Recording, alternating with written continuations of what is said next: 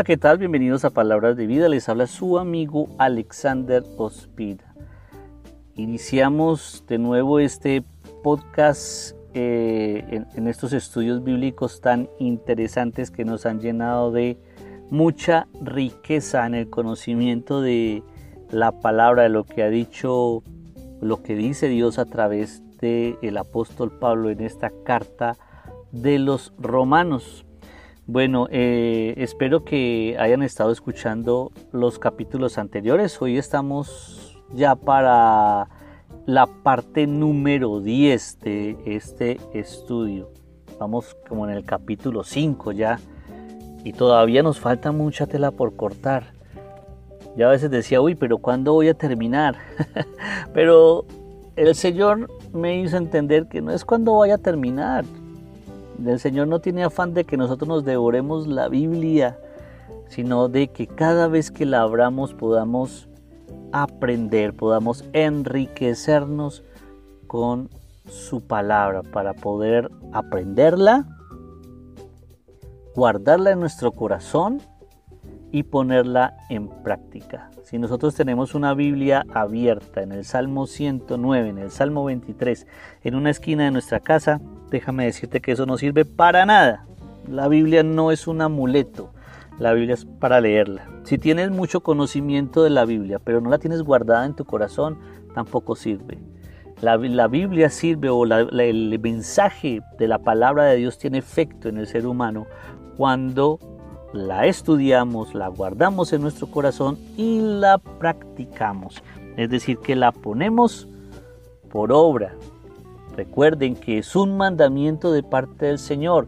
En el libro de Josué dice, nunca se aparte de tu boca este libro de la ley, sino que de día y de noche meditarás en él para que guardes y hagas conforme a todo lo que en él está escrito porque así harás prosperar tu camino y todo se te saldrá bien. Mire que hasta tiene una promesa, es un mandamiento con promesa, estudiar la palabra para que todo nos salga bien en la vida.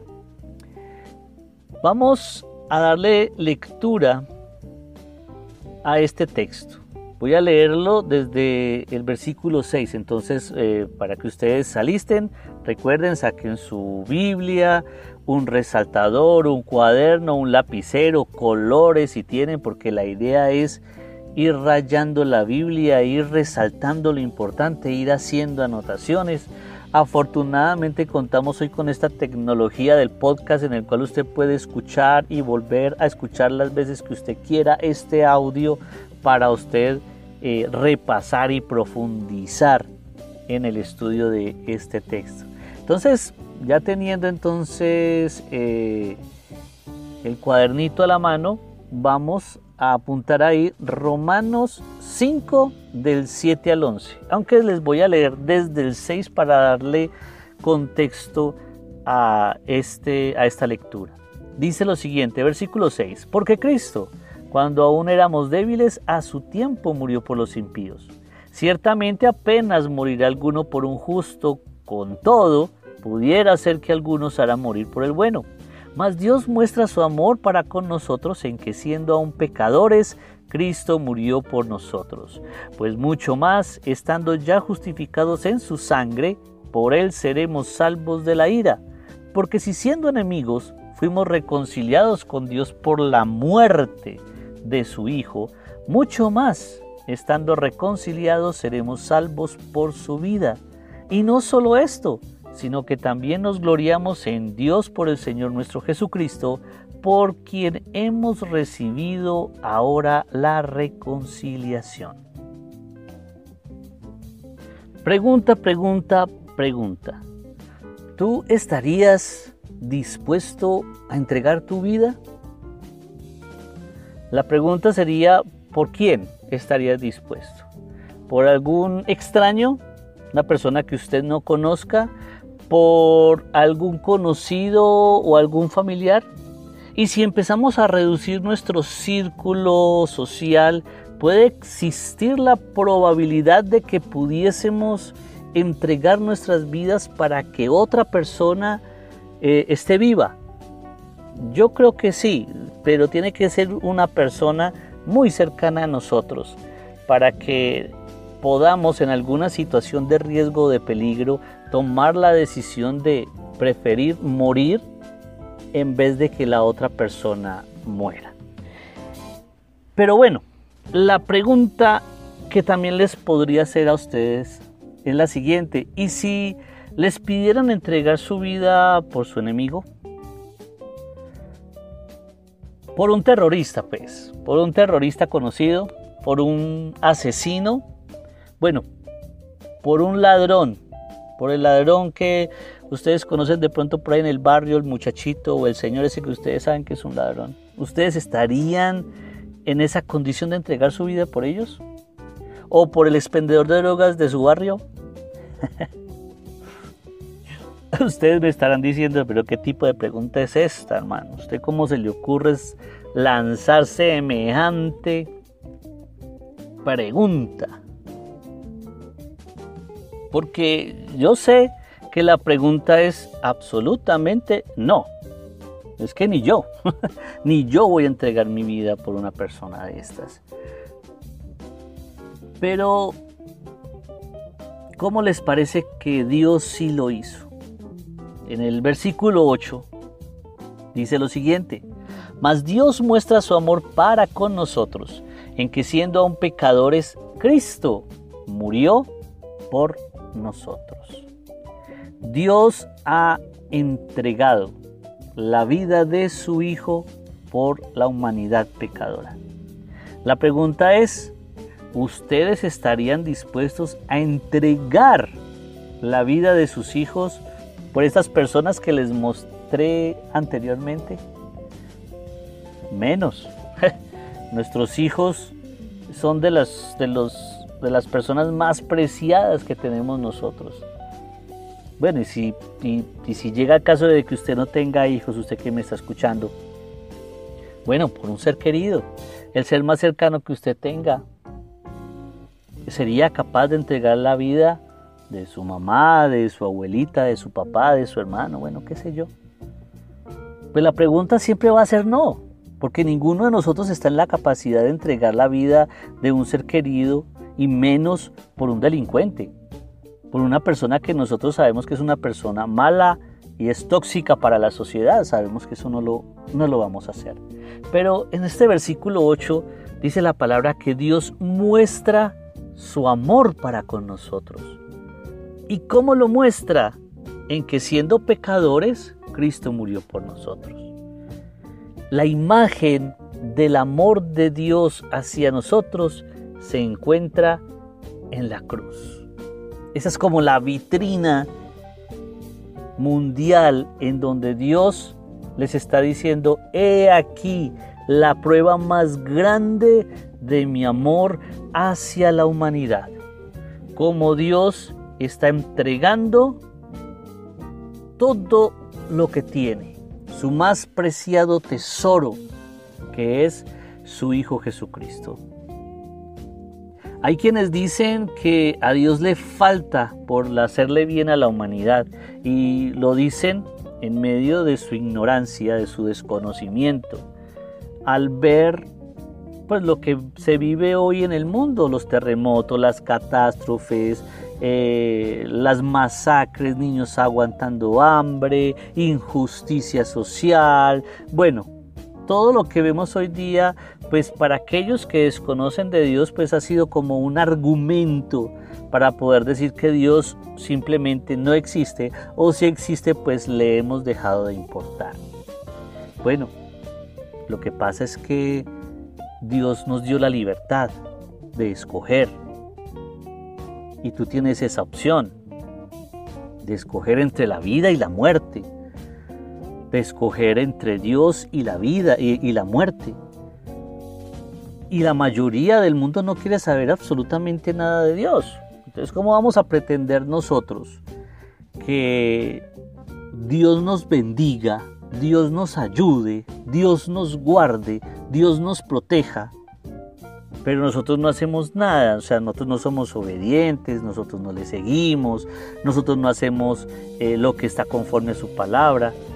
Entonces, queremos un Dios que es como, como, como, como un genio que está encerrado en una botellita en el cual no tengo ningún compromiso con él, pero cuando la froto, sale y está solamente para conceder deseos. Ese no es Dios. Dios no es ese Dios. Él nos deja la libertad. Ustedes escogieron no obedecerme. Listo. Él nos da la libertad, pero quedamos nosotros eh, expuestos a lo que nos pueda suceder sean cosas buenas o sea cosas malas. Pero estamos sin Dios. Entonces no pretendamos exigirle a Dios que nos ayude cuando nosotros ni siquiera le agradecemos, le alabamos, le adoramos, le seguimos, le obedecemos. Entonces yo puedo decir, y la palabra lo dice, que Dios entregó absolutamente todo. Así como nosotros somos conscientes de que no podemos entregar o que no vamos a entregar la vida de nuestros hijos para que otra persona que ni conocemos sea salva, pues Dios sí lo hizo. Dios entregó a su Hijo Jesucristo por una cantidad de personas que no le conocen o que Dios no conoce, que son pecadores, que son aborrecedores de Dios, pero Dios así lo hizo, por amor a nosotros y entregó a su Hijo para que nosotros seamos salvos de la ira, dice el versículo 9. Pues mucho más, estando ya justificados en su sangre, por él seremos salvos de la ira. Recuerden en los estudios anteriores vimos cómo Jesús, a través de la muerte de Jesús somos justificados. Recuerden que la justificación es una declaración legal en donde Dios declara a una persona inocente. Somos culpables nosotros por nuestro pecado, pero al depositar nuestra fe en Jesucristo, al arrepentirnos, al pedir perdón, entonces Dios nos justifica, nos perdona. Y es a través de la muerte de Jesús que entonces somos salvos de la ira de Dios.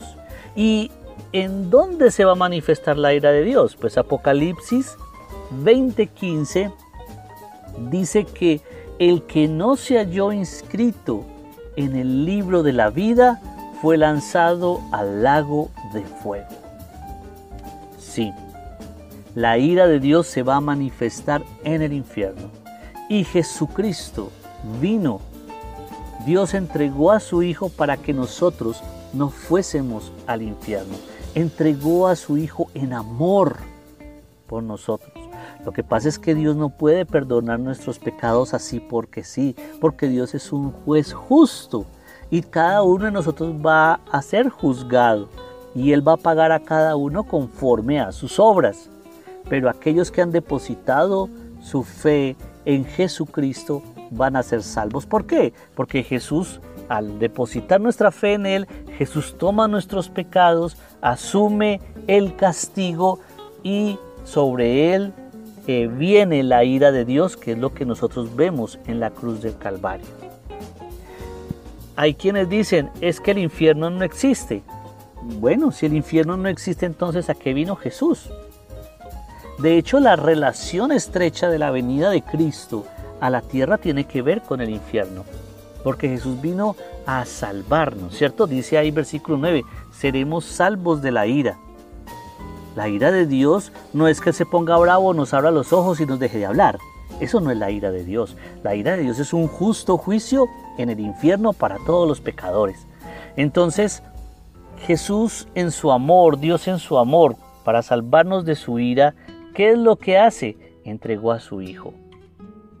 Y así entonces vemos que el infierno es real porque Jesús vino precisamente por eso.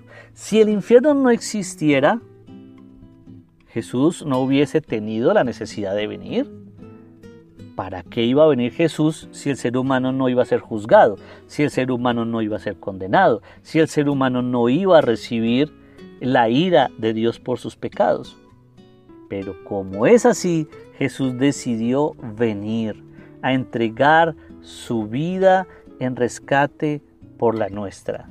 Dice el versículo 10, porque si siendo enemigos fuimos reconciliados con Dios por la muerte de su Hijo, mucho más, estando reconciliados, seremos salvos por su vida. Mire cómo inicia el versículo 10.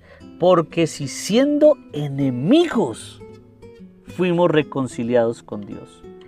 Es decir, nuestro pecado nos convierte en enemigos de Dios. Y como les decía en un estudio anterior, el peor enemigo que el ser humano puede tener es Dios.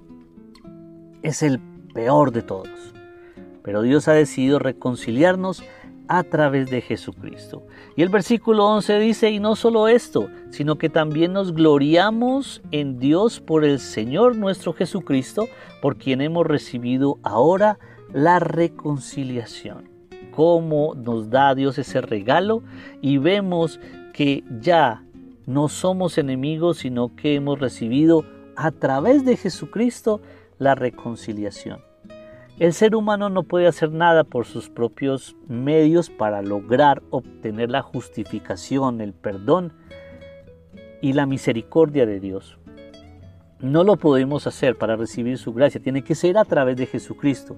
Si ustedes no han escuchado o es primera vez que escuchan este, este estudio, los invito que escuchen los anteriores. Este es el número 10. Y en los anteriores usted puede encontrar qué es la reconciliación, puede también encontrar cómo es que hemos recibido ahora eso y por qué nosotros no podemos hacerlo por nuestros propios medios, sino que tiene que hacer a través de Jesús. Bien, en conclusión, Dios entregó a su Hijo por amor a la humanidad. Él entregó absolutamente todo. Hizo todo lo posible para reconciliarnos con Él, para salvarnos de su ira y de su justo juicio en el infierno. Ahora la decisión es nuestra, como quien dice el balón ahora está en terreno de nosotros, ya Dios hizo su parte, ahora que nos corresponde a nosotros, arrepentirnos. Recuerde que arrepentirse quiere decir cambiar estilo de vida, confesar nuestros pecados, creer en Jesucristo. Recuerde que creer en Jesucristo es estar convencidos de la divinidad de Jesucristo y de que su sacrificio en la cruz es suficiente para el perdón de nuestros pecados, para la justificación. Y como cuarto paso, debemos convertirnos a Cristo, convertirnos en sus seguidores, convertirnos en sus discípulos. Terminemos con una oración.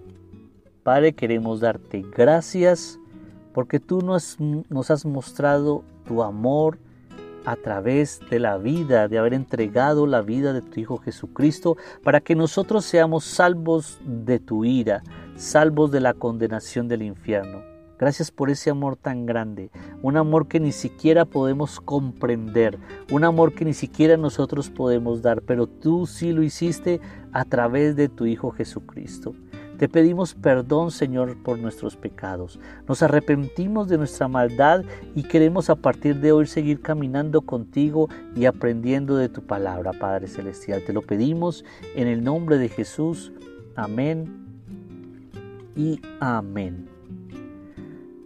No olviden que nos pueden encontrar en YouTube, en el grupo Palabras de Vida en Facebook también pueden encontrar todo nuestro material en audio, en podcast, en Anchor, Anchor Podcast, Google Podcast, Spotify Podcast y ahora nos pueden encontrar en Apple Podcast. Ahí pueden encontrar todo nuestro material, estudios devocionales, reflexiones, predicaciones. Ahí pueden ustedes eh, escuchar todo este material, lo pueden escuchar las veces que quieran compártanlo, suscríbanse, activen las notificaciones para que cada vez que subamos material ustedes se enteren para que estén al tanto de las actividades que estamos en nosotros publicando en nuestras páginas.